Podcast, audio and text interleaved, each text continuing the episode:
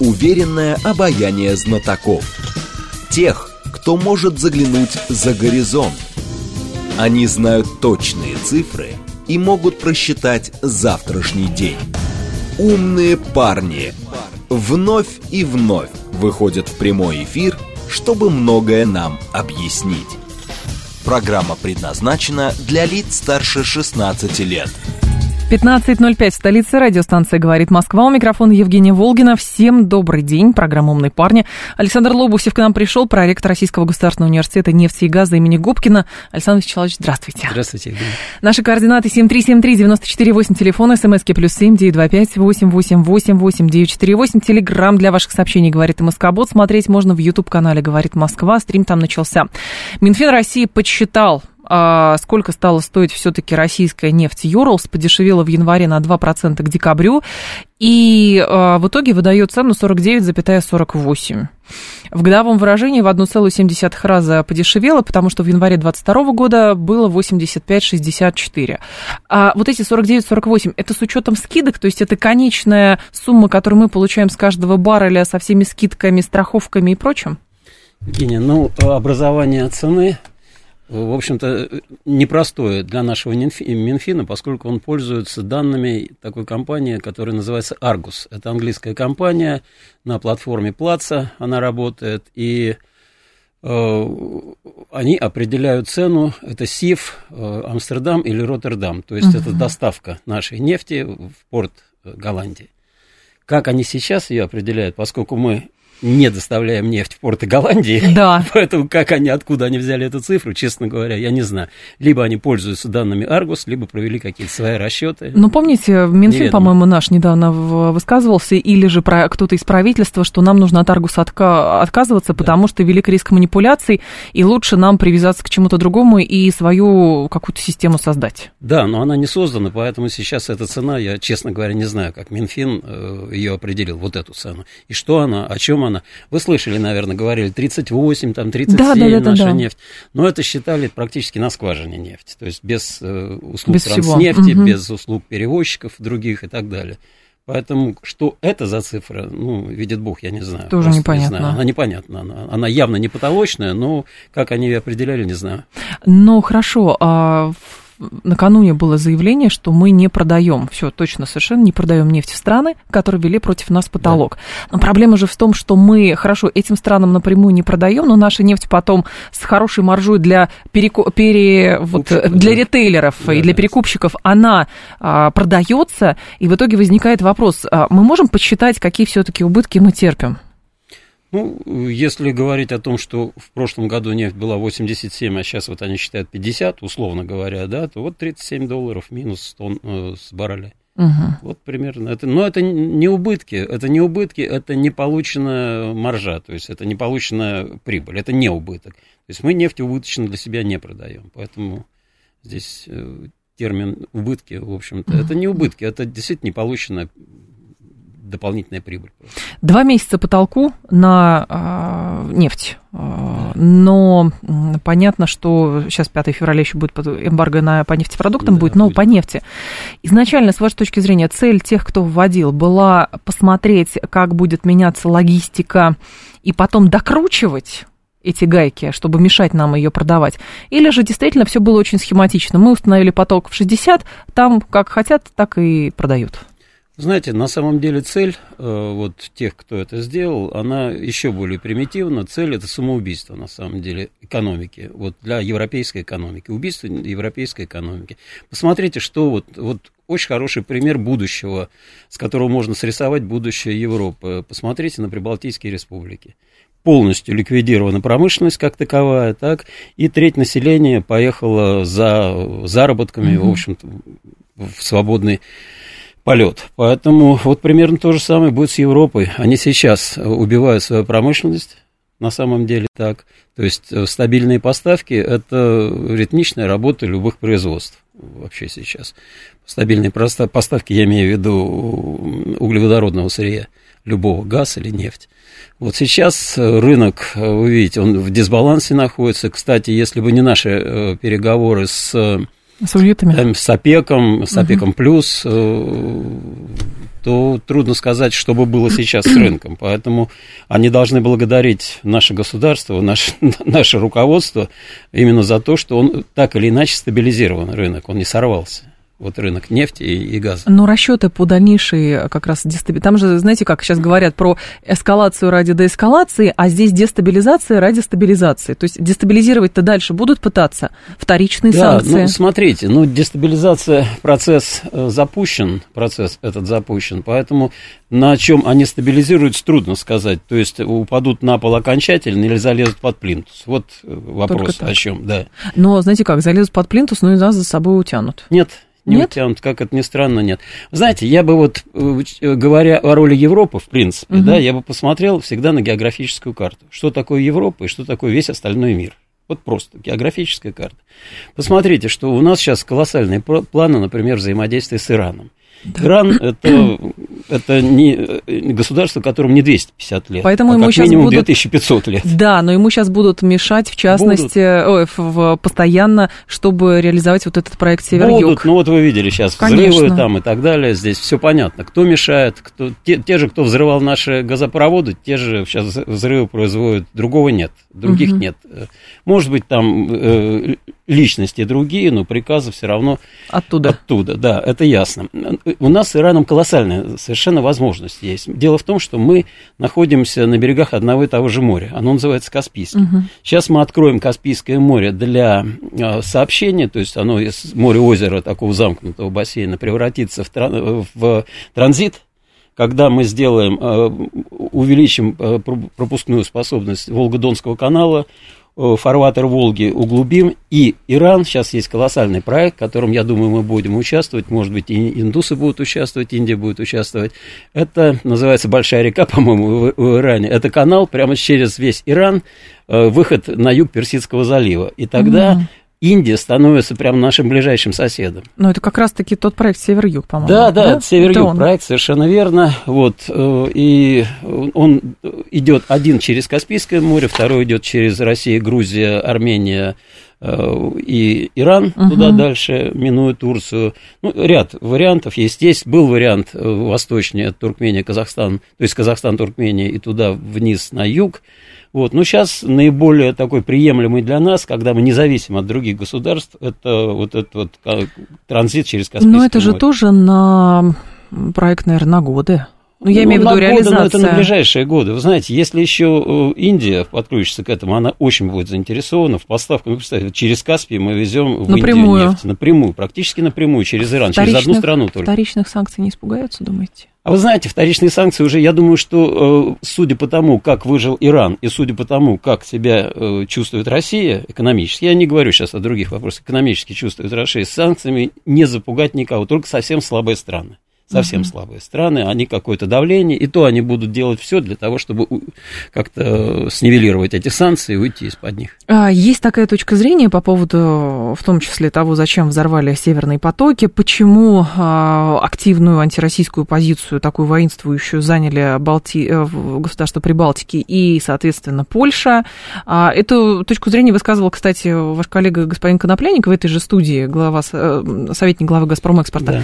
И он а, объяснил это просто на схеме того, как строится трубопровод, как наша инфраструктура строилась с европейцами, и как сейчас пытаются построить через что э, инфраструктуру для СПГ, которые, в принципе, готовы возить из Соединенных Штатов Америки. Может, это просто передел рынка и все? Нет, ну в том числе и передел рынка, безусловно. Рынок сейчас совершенно не такой, как он был год назад. Это очевидно совершенно для всех. То есть, но это далеко не все. Передел рынка это не только передел рынка.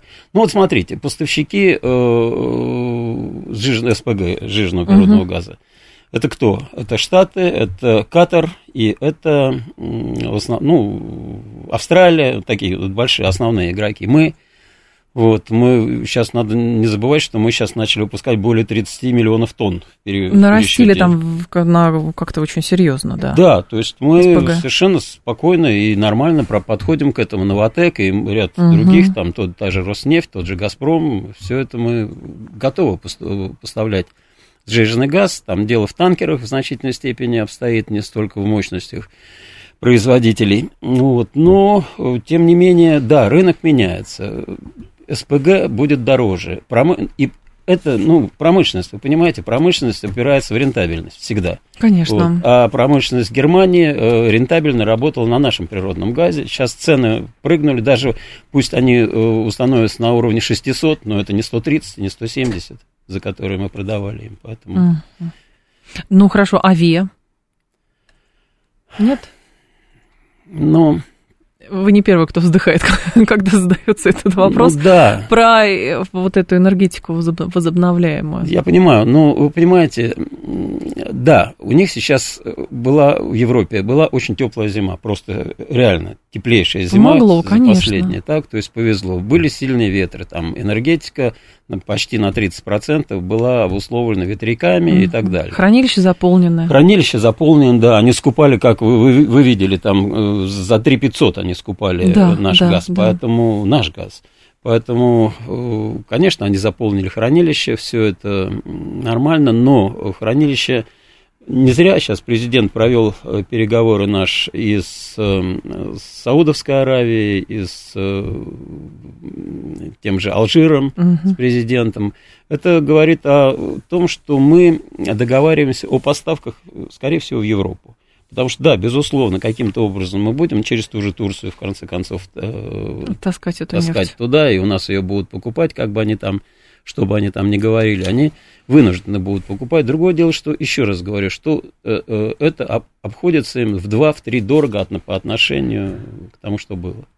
Ну, хорошо, но здесь э, просто интересно, а может ли это существовать долгие годы, вот такие схемы, или же все-таки это пока аврал, а в аврале долго существовать невозможно, нужно какие-то стабилизирующие э, моменты уже определять? Здесь, знаете, на мой взгляд, надо говорить о Ев- Европу. Ну, наш Мы-то рассчитываем сказал, туда вернуться. Ну, Смотрите, ну, мы не рассчитываем туда вернуться. Не рассчитываем? Да нет, конечно. Уже? В среднесрочном перспективе наш президент сказал, что Европа для нас неинтересна. А зачем мы качать продолжаем газ через Украину? Ну, пока э, вот э, пока надо адаптировать. Туда-сюда, том... там, нет, в общем, нет, нет, пока надо, мы тянем время, на самом деле, да? потому что нельзя мгновенно переориентировать такой колоссальный рынок, э, который мы mm-hmm. на Европу, там более 200 мы одного газа качали там миллиардов и нефти э, почти 200, mm-hmm. поэтому, ну, это очень сложно переориентировать. Мы, нам также нужен э, какой-то эм, небольшой, ну, я не знаю, период для адаптации, вот и все. Мы в это время полностью договоримся с Ираном. Иран это серьезней, серьезнейший совершенно наш э, реальный союзник. И этого не надо стесняться, это надо этим гордиться, потому что ну, Иран это страна, которая выжила в течение десятка лет, э, пережила эти санкции, и все, и осталась на уровне. Вы посмотрите, она выпускает, у нее промышленность достаточно развита, uh-huh. у нее нефтянка очень очень и очень развитая. В конце концов, они владельцы половины такого месторождения, как Большой Парс, который половина в Катаре находится, половина у них. А это 28 триллионов, триллионов кубометров газа. Триллионов, 28 само месторождение. Поэтому Иран это очень серьезный игрок. Ну хорошо, но не кажется ли тогда вам, что мы немножечко э, сориентировались сейчас в большей степени на Турцию и вот все в турецкую корзину все яйца складываем, а с Ираном, ну это вот проект, он когда-то, наверное, реализуется, но там посложнее, потому что тоже страна под санкциями, а турки вроде бы такие да. открытые, говорят, сейчас мы вас спасем, хаб построим, а, там что-то перекуп, ну, перекупом да. будем заниматься и так далее. Ну, Турция э, Турция страна, которая работает только на себя. Тур... У нас есть, ну, есть сдерживающие факторы на, так сказать, э, и возможности придерживать немножко э, Турцию в плане угу. влияния на нашу политику внешнюю и внешнюю экономику. Поэтому с Турцией сложно, на самом деле сложно. Это достаточно сложная страна, достаточно сложный руководитель этой страны, потому что неоднозначно. Никто э, в России никогда не забудет сбитый самолет – наш, э, когда э, турки сбили наш истребитель. Поэтому Посла убили Мы все это, да, мы все это помним, мы все это знаем и учитываем при отношениях с Турцией. Но сейчас мы делаем выгодно себе, а не Турции сейчас. Делаем. Мы работаем не на Турцию, а на себя. И так же, как Турция работает на себя. Поэтому да? здесь мы никак, уж нам турки, ну, это, наверное, последние, о, котором о, о которых мы будем заботиться, скажем так, угу. экономически. Ну, вот в этом проекте даже про Иран, он действительно очень интересный, вот этот прямой коридор от нас в Индию для поставок.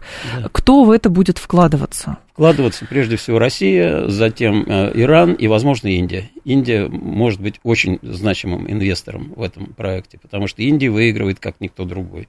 Угу. Там пути а, Индия сразу же э, очень э, уходит от зависимости от э, американских поставок, и от, ну, Катар это то же самое от поставок. Это и поэтому Индия сможет, сейчас Индия, в общем-то, достаточно по ценам ниже рыночных покупает наши нефть и нефтепродукты э, через там третьи лица или напрямую, да. не суть важно. Э, но тогда это будет просто выгодные длительные контракты. Вот то, о чем мы говорим. Нам нужны, и всем нужны, и потребителям, и производителям нефти и газа нужны длительные контракты. Биржа себя не оправдала на примере Европы с ТТФ? Биржа, вы знаете, биржа может играть значение на уровне 20-20% максимум от общих поставок. Общие поставки для стабильного развития любой совершенно страны, э, это, конечно, э, длительные Длинные. договоры. Вот смотрите, никто не думал, что сейчас, вот Узбекистан возьмем, да, вот этот вот наш президент предложил проект Казахстан-Узбекистан, и мы, вот э, газовый, газовый проект, да, да, да. Ну и узбеки э, где-то, ну, немного, по-моему, пол, ну, боюсь ошибиться, полтора, ну, до трех миллиардов продают в Китай. Так?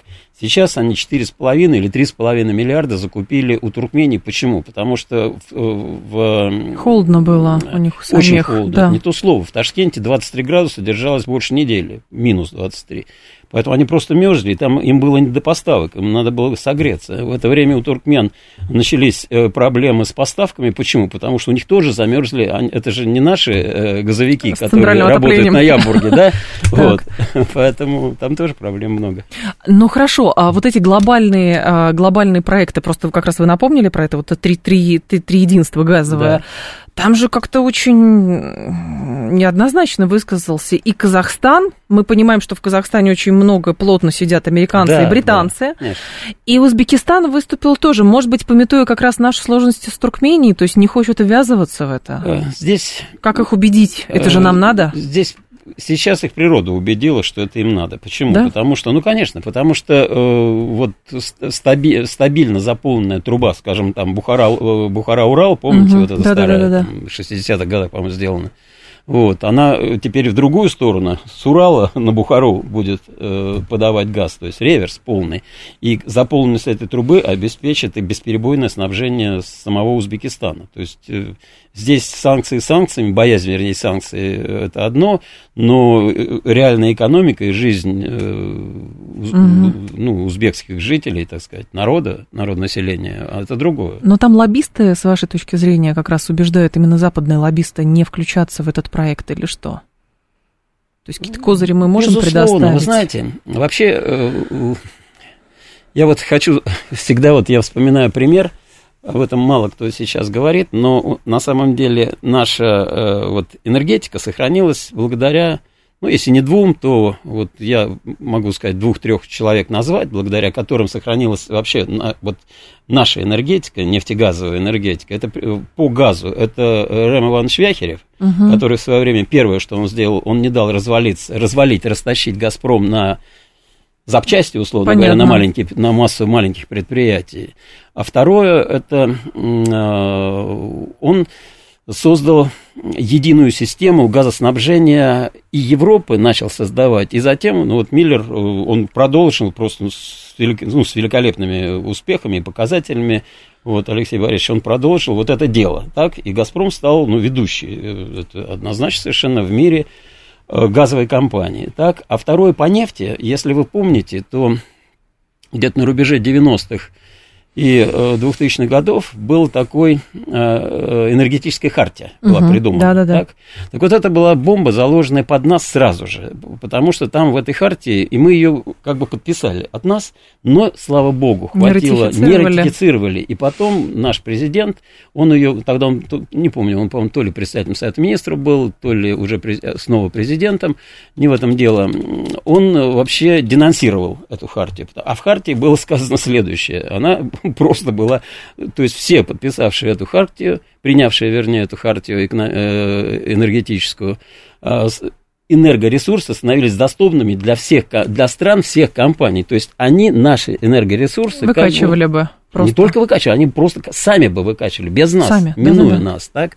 Вот, и э, как бы они сказали, да, но инфраструктура будет тоже общая, но я не думаю, что нас бы подпустили к газовым трубам там где-нибудь, там, не знаю, в Ганновере. Угу. Вот. Так. Поэтому, вот, поэтому можно сказать, что вот эти шаги, они сохранили нашу, нашу самостоятельность, нашу энергетику. А энергетика это, ну, стержень. Это основа. Ну, наш. и как раз-таки в этом отношении понятно, что у нас есть такой богатый опыт. Плюс да. мы понимаем, что взаимодействие с постсоветскими странами, мы же сейчас ищем варианты какие, политические, они вслед идут за экономикой, как кажется. Да. И поэтому, если опять наладить вот эту э, схему разветвленную энергетическую, то есть вам электричество, свет, вам газ, вам нефть и прочее, это влечет за собой как раз политическое более плотное взаимодействие. Но есть, с другой стороны, а, как раз сопротивление тех, кто уже давным-давно плотно сидит в этих странах. И возникает вопрос, какие козыри могут быть у нас. Ну, помимо того, что, ребят, посмотрите, это все небезопасно, если вы без нас. Ну, вы знаете, э, здесь можно следующим образом сказать, что, э, безусловно, козыри у тех есть, когда, э, так сказать, идет финансирование, идет вкладывание финансов, так. но идет это как бы они видят, да, вот идет жизнь и так далее, развивается у них там, не будем называть эти страны, начинает развиваться, ну, в частности, в одной из этих трех стран, там на 90 5, по-моему, на 93% все принадлежит англичанам, американцам, да? Не будем называть вот, эту страну, но мы знаем, страну, да, что все понимаем, страна. о чем мы говорим, да, и поведение ее президента, оно связано именно с этим. Странное поведение. Вот, и тем не менее, тем не менее, это сиюминутное, это вот нам надо пережить. Во-первых, э, мы должны победить, и тогда все изменится. А мы не можем не победить, потому что мы, не, мы просто не можем не победить просто в силу ну, объективных обстоятельств. Даже не потому, что мы очень И в силу инстинкта победить. самосохранения. Ну, не, не может проиграть ядерная держава, такая, как наша. Не может, просто, ну, не может по определению. Угу. Так. Поэтому, вот. И когда, во-первых, ну, давайте исходить из того, что сегодня делается. Да, там идут вложения, идут субсидии, идет это все, но мы все это проходили в 90-е годы. Мы помним эти э, сахалинские проекты, мы все это помним. Мы помним наши арктические проекты, когда мы еле их стряхнули вот благодаря, угу. благодаря стечению вот этих вот всех объективных обстоятельств, и субъективных обстоятельств. Мы стряхнули их из Арктики, из собственной, из нашей Арктики, все их инвестиции. Вот, и мы освободились от этого. Эти страны придут к этому же абсолютно. Но другое дело, хорошо, мы их стряхнули, чтобы они не покушались на наши святые недра. Да. С другой стороны, мы определенным образом стали испытывать еще с первой волны санкций после Крыма проблемы с, с как раз добычей, с освоением, с учетом да. того, что а, там ExxonMobil ушел, оборудование да. забрал, инвестиции выключил, и, соответственно, с каким оборудованием все это делает. Наше станкостроение, тяжелое, все вот это вот, оно ну, тоже находится да. на самом высоком ну, уровне. Ну, это сейчас, сейчас, вы знаете, э, на самом деле все это делается достаточно быстро. Я со станкостроением тем со станкостроением СССР знаком не понаслышке, хоть я геолог, да, угу. у меня отец был главным инженером завода Орджоникидзе, такого станкостроительного. Поэтому вот это все станкостроение, это прям вот родное мое, да. будем так говорить. И поэтому, в принципе, мы перешли на ЧПУ в течение трех лет, вот на э, станки с числовым программным управлением. Тогда, это в те, в 60, конец 60-х, начало 70-х годов, угу. это было очень быстро. Что нам стоит вытряхнуть, э, вот у нас готовые корпуса, готовая инфраструктура, выбросить магазин из того, из того же, там на Шабловке находящегося вот завода Орджоникидзе, бывшего А станки завода. где? А станки мы Китай, у Китая а, построим. Китайцы нам дадут станки, Иран нам даст станки. Ну, не даст, продаст. Мы купим это все. Может быть, там частично бартер и так далее. То есть это все возможно и очень быстро, на самом деле. Интересно. Александр Лобусев с нами, проректор Российского государственного университета нефти и газа имени Губкина. Сейчас будет у нас информационный выпуск. Ваши вопросы вижу. После новостей тоже продолжим. Уверенное обаяние знатоков. Тех, кто может заглянуть за горизонт. Они знают точные цифры и могут просчитать завтрашний день. Умные парни. 15.35 столица, радиостанция «Говорит Москва». У микрофона Евгения Волгина. Продолжаем. Наш умный парень сегодня Александр Лобусев, проректор Российского государственного университета нефти и газа имени Губкина. Стрим в Ютубе тоже есть, канал «Говорит Москва». Пожалуйста, подключайтесь. Так, сейчас, сейчас. Казахстан закрывает свое торговое представительство в России. Я из приказал, это я про Казахстан. Это другая история. Про торгпредство это не к нашему гостю точно совершенно. Мы по нефти, по газу, по керосину, по всему тому, что горит. Вот давайте так. Нефть и газ. Еще цель США лишить Европу собственного производства. Кто будет покупать СПГ в промышленных масштабах? То есть расчет американцев а, все-таки а, дает течь а, по поводу того, что они вы, сместили нас с этого рынка и будут сами этот СПГ поставлять. Да нет, течь не дает. Дело в том, что все равно как, как, какие-то производства останутся в Европе, безусловно, совершенно, по, э, которые смогут выжить Э, покупая газ, сжиженный газ по тем ценам, которые предложат американцы. Поэтому, конечно, это не будет пустыня моментально с э, сады и огороды. Она не превратится в аграрную страну, вся Европа, за какие-то там 5-10 лет. Но снижение уровня, ну, вот э, это действительно потрясающе совершенно. Германия, я вот был несколько раз там, это потрясающая страна в плане производства. То есть ты встаешь там, ну, смотришь на вдаль там с какой-нибудь горы или с какого-нибудь высокого здания, ты видишь там Мерседеса значок, вот и колоссальные угу. заводы, там, я не знаю. Кластеры э, целые. Кластеры, да, действительно кластеры, которые, ну, потрясающие совершенно там. Ну, а основная их там крупы, все это отдыхает по сравнению с тем, что компания Winterscal делала для Германии. А компания Winterscal это наш основной хаб, через который мы торговали с Германией, собственно, uh-huh. со всей Европы, через нее э, газом нашим. Поэтому я не знаю, честно говоря, это, конечно, то, что сейчас происходит, вот с, э, реально ага. совершенно, причем по их собственной инициативе, вот это просто на уровне безумия. То есть этих людей, вот у меня такое впечатление, вот этих вот политиков, вот эту вот всю волну, да, их специально в течение, ну, как минимум 15-20 лет... К этому готовили? Готовили, безусловно, совершенно. То есть вот эта вот компания, которая там целуется Э, я не буду говорить о половых их э, признаках и так далее, но это, ну, публику, вы посмотрите, ну, вот хотя бы вот посмотрите на тех людей, на тех, кто возглавляет, ну, вот возьмите БРИКС. Угу. Да, вот просто на людей посмотреть, это совсем другие люди, просто другие люди. Из друг... Я не говорю о поколениях, потому что там того же Шольца его не назовешь молодым человеком, да, но даже мной любимая в кавычках фон дер Ляйен – которая из, наверное, неплохого гинеколога превратилась, побудучи в, Стэн, в Стэнфордском университете два года, она превратилась моментально в крупнейшего политика, была четыре раза, по-моему, министром и так далее. Как? Побывав в Стэнфорде, все, прокачали мозги, там девушки, все, объяснили, как надо угу. дальше работать. И вот она работает вовсю. Но другой момент по нефтепродуктам.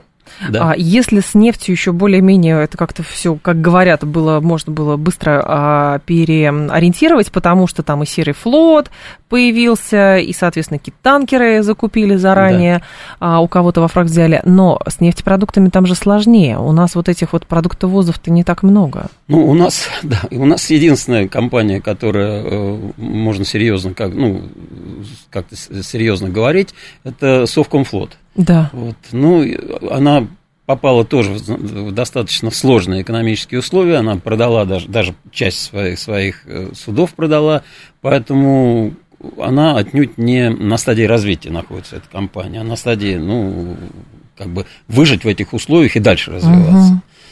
Вот, но тем не менее, мы э, где-то мы поставляем, выпускаем наши заводы, вот наши НПЗ и ГПЗ, у нас их где-то чуть больше 30, по-моему, 32 э, крупных завода, ну и где-то от 80 до 100 мелких э, нефтеперерабатывающих заводов. У нас из переработки выходит около 280 миллионов тонн в, общ, в общем в год, так, вот мы производим нефтепродуктов. Из них э, где-то процентов 30-35 это светлые нефтепродукты, все остальное мазуты, там э, э различные там флотские, нефлотские угу. мазуты, разных марок мазуты, плюс битумы, асфальтены и так далее. Вот все, что для строительства, для этих нужд для, иногда для нефтехимии применяются. А светлые нефтепродукты – это и другая цена. Вы видите, даже вот эти санкции, они будут вводить по две, два потолка, судя да, по всему, да, да, да, прогнозируется. Первый потолок – это по светлым нефтепродуктам, это дистопливо, бензина, керосина авиационные, масла, ну, масел мы мало отдаем. Вот. А, Второй что потолок по темным. Второй, да, по темным, это вот то, те, же, те, те же самые мазуты, которых э, очень много мы угу. продаем. Ну, э, и как все это перевозить? Естественно, перевозить это танкерами, да. Ну, э, если экспортировать, мы экспортировали примерно половину из того, что мы производили. То есть, ну, на уровне 130-140 там, миллионов тонн в год нефтепродуктов.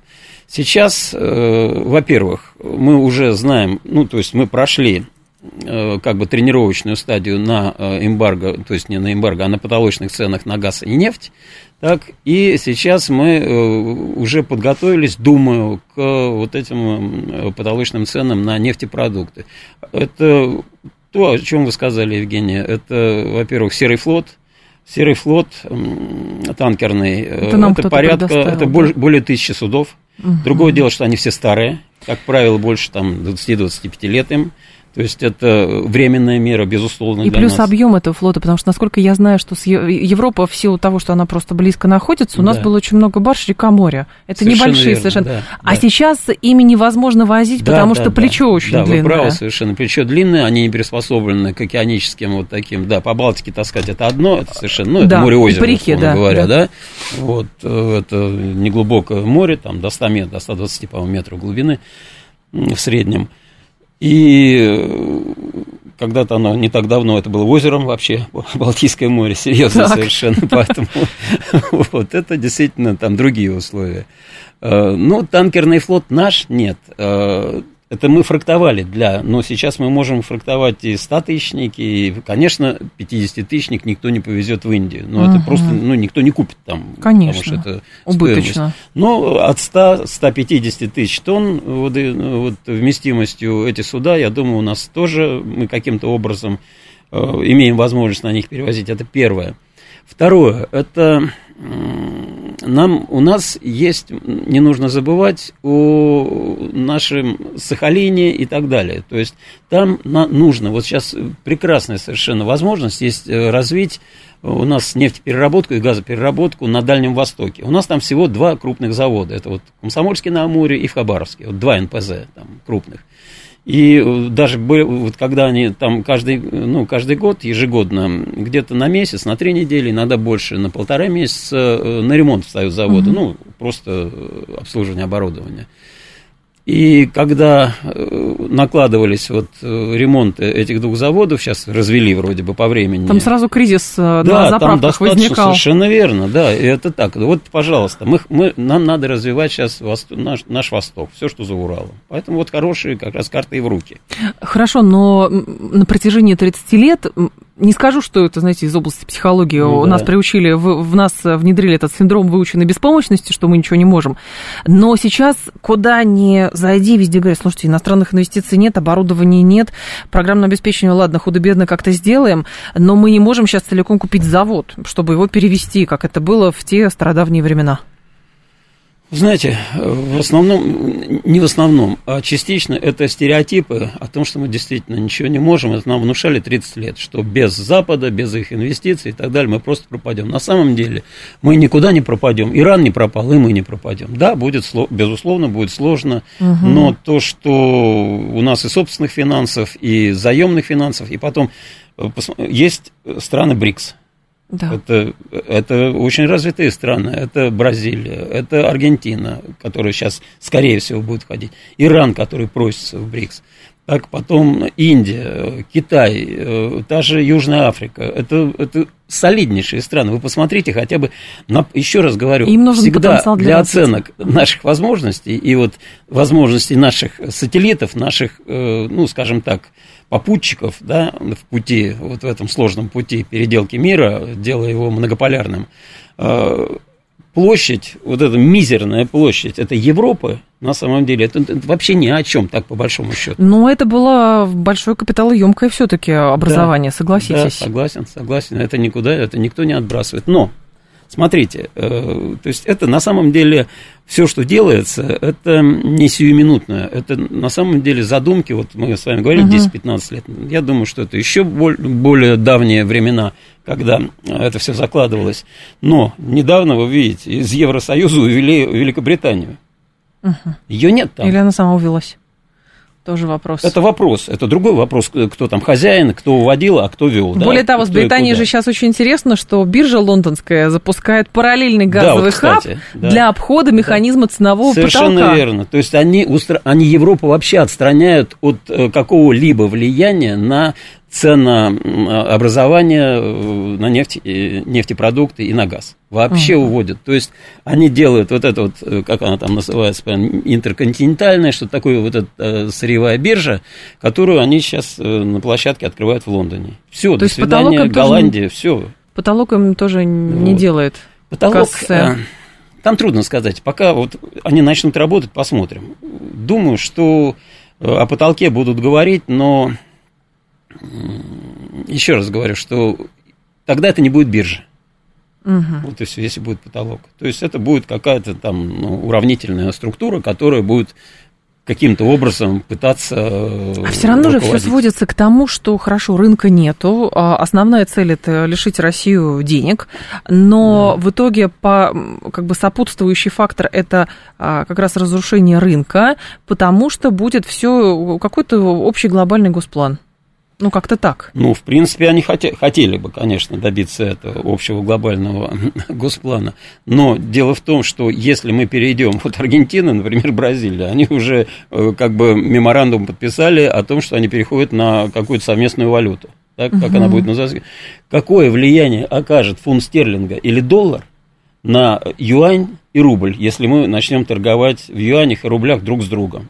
С Индией. Э, то есть они не смогут повлиять. Мы мимо их банков поведем все это. Вообще мимо. Но их мимо экономики них. очень серьезно связаны с Соединенными Штатами. Знаете, да, в, да. расплачиваемся в рублях, юанях да, и рупиях, а да, думаем-то в долларах. Это, нет, это совершенно, это так, это так. Но это, э, думаю, что это явление достаточно временно, э, ближайшее, ну, думаю, что оптимистично в два года, э, более, ну, если так говорить о вероятности, скажем, в 90%, то это в 5 лет угу. рынок поменяется. Уйдут все от доллара, уйдут. Доллар себя дискредитировал, просто одна, э, это, ну, это видно все. Картель. А насколько велики шансы создания все-таки картеля а, покупателей в долгую? Ну, через установление ценового потолка. Ведь маржинальность даже у нефтепереработчиков не только у наших будет падать, она же и у европейских, у американских будет падать. Создание такого картеля – это привнесение в жертву экономики и а, промышленности Европы. Только на, вот, на таких условиях возможен картель покупателей. Угу. Потому что картель производителей здесь ясно. В 60-е годы был создан ОПЕК, где-то там да. в 15 или 16 году был создан ОПЕК+, плюс, куда вошли там десяток стран, в том числе и мы, да, как основные. Вот. Сейчас это практически единая структура.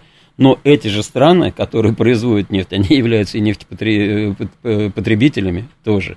Поэтому втащить, там, скажем, ну вот как они э, затащат нас, как они затащат Иран, как они затащат Китай вот в этот союз потребителей. Да никак. Никак не затащат. Никак, конечно. Индию Все... тоже. Ну, Индия там сложнее, но тем не менее вряд ли. 7373948, телефон прямого эфира, 7373948. Тут был вопрос от нашего слушателя. 20 а, век показывает, что и вручную падение а, цен на нефть тоже можно спровоцировать. Тому, значит, 70-е годы и конец 80-х годов. Где гарантии, что сейчас вручную в банк не пойдут? Ну, вручную, это, конечно, ручное управление – экономикой, это, ну, это разовые случаи на самом деле, разовые падения, но как, какой банк пойдет? Ну, еще раз говорю, Всемирный банк, ну... С Уолл-стрит не договорятся? Нет? Нет, вряд ли. Вот, кто еще? Сложно. Вы понимаете, сейчас не та ситуация. Сейчас э, э, совершенно иная ситуация, например, в арабском мире, да, совершенно иная. То есть э, вы вспомните, что такое Э, э, Арабские Эмираты, э, Объединенные Арабские Эмираты в 80-м году, То есть, и что такое сейчас? причины Ирано-Иракскую войну приводить не нужно ну, на нет, данном конечно, этапе даже? Конечно, нет. Здесь другое дело, что вы видите, они не гнушаются, ну, американцы, я не знаю, можно англосаксы, наверное, так, не будем говорить о странах, угу. они не гнушаются ничем, в том числе вот эти прилеты сейчас в Иран, это совершенно однозначно. 7373948. Давайте э, натяните, пожалуйста, наушники. Пару звонков от наших слушателей примем. 7373948. Здрасте, слушаем вас. Алло. Добрый день, Сергей. Да, Сергей Алексеевич, пожалуйста. Вот э, по, по состоянию на середину прошедшего года, там был правительственный час в Госдуме, и там назывались цифры. Доля импортного оборудования в нефтегазовом секторе составляла 43%, производстве сжиженного газа 80 и разработки шельфа 85. Угу. Скажите, что-нибудь изменилось в лучшую сторону? Спасибо. Ну, что касается оборудования э, для нефтегазового сектора, то мы, в принципе, готовы к перемене и на этом рынке, переменах, вернее, значительных на этих рынках. У нас производители в значительной степени сейчас буровые установки у нас э, китайские, у нас э, достаточно серьезно работают наши заводы, геофизический сервис, то есть вот сервисные компании тоже переходят, ну, это и айтишные дела, и плюс железо, поэтому, в принципе, мы готовы к этому, и уход тогда вот из арктических проектов вот, американских компаний, ну, международных, будем так называть, этих транс, транснациональных компаний, он показал, что мы, да, задерживаются проекты, да, они тормозятся, но э, это сложный достаточно сейчас переходный период. Дело в том, что э, избавившись сейчас от э, американских инвестиций, мы э, очень аккуратно должны быть с инвестициями, скажем, из того же Китая. Потому что, ну, Китай... На каких условиях вы имеете в виду, да? да на каких условиях, будет? то есть насколько глубоко их подпускать во все наши проекты. Вот о чем речь идет. Потому что... А то мы дружить очень любим. Мы любим дружить, но надо дружить... Э, надо не дружить, а надо развивать собственную страну и э, собственно, работать в собственных интересах. И все, и находить возможности, что и делает вот наш президент, находить всякие возможности э, использования в наших интересах э, возможностей других стран. Вот и все. Наш слушатель говорит, а почему в нашей стране а, качели ценовые работают только в одну сторону и на повышение? Оптовые цены, например, на дистопливо, на солярку и на бензин снизились, а цены на бензоколонках не снижаются. Странная история получается. Да, ну, э, история странная, но мы знаем, что значительная составляющая это налоги угу. в ценах на нефтепродукты у нас, ну, вот в розничном, на розничном рынке.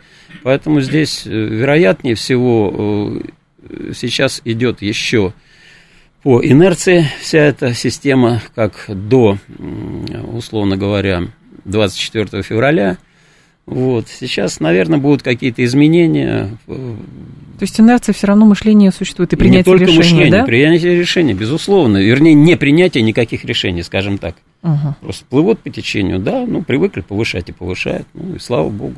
А можно ли фактически бесплатно поставлять нефть и газ на наши предприятия для поднятия нашей промышленности, ведь это тоже наше конкурентное преимущество. Мы же демпинг, а, сами пошли на демпинг, чтобы занять ниши на а, крупнейших азиатских рынках. Почему на наших предприятиях этого же не сделать? Ну, э, на наших предприятиях это Наши смотри, предприятия смотри. никуда не денутся. Да, нет, Просто нет, мне не, кажется. Не, даже не в этом дело. Дело в том, что, ну, как может даже транснефть, условно говоря, ну, качать да. бесплатно куда-то что-то? Она не может, она не выживет при всех своих э, запасах, при всей инерционности угу. этой системы, она не выживет. Э, долгосрочке.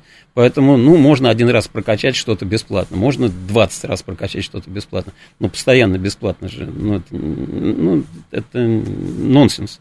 Нет ли у нас проблем с тем, что с учетом того, а, как вводятся эмбарго или потолки и так далее, у нас так или иначе, пока цепочки перестраиваются, возникают некие излишки или риск возникновения излишков на заводах и прочее. Это, по-моему, Лукойл предупреждал, что если быстро-быстро логистику как-то не переделать, то в итоге там чуть ли не сжигать придется, и заводы встанут просто потому, что они могут такой объем пере, переработать.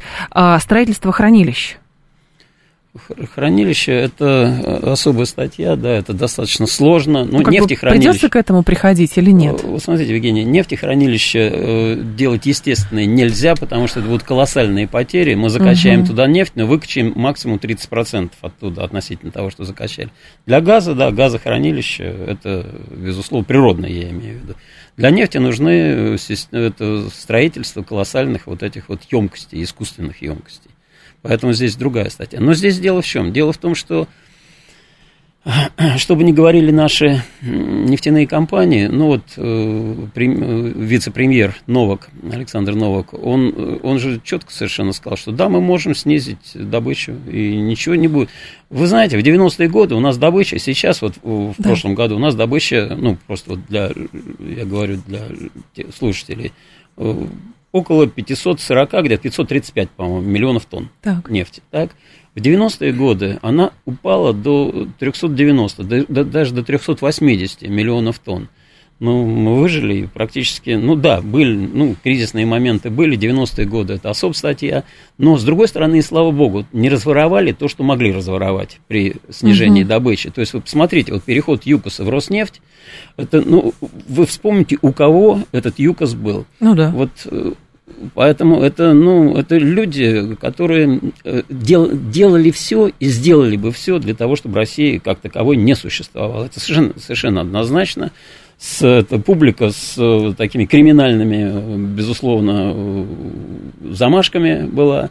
И колоссальные деньги, колоссальное совершенно у них лоббирование было, и все-таки им не получилось, вот я опять повторяю, вот эта вот энергетическая хартия, это было, это не было в России на самом деле в том виде, в котором мы сейчас э, ее знаем. Вот, поэтому, конечно, сложно сейчас, момент сложный. Можно говорить, да, цены, да, ну, инфляция. Но смотрите, даже западные аналитики экономические говорят о том, что у нас будет пусть небольшой, но рост, такой 0,3, что ли, процента ну, они да, рисуют, да, да. Ну, рост производства в России. Ничего они с Россией не сделали.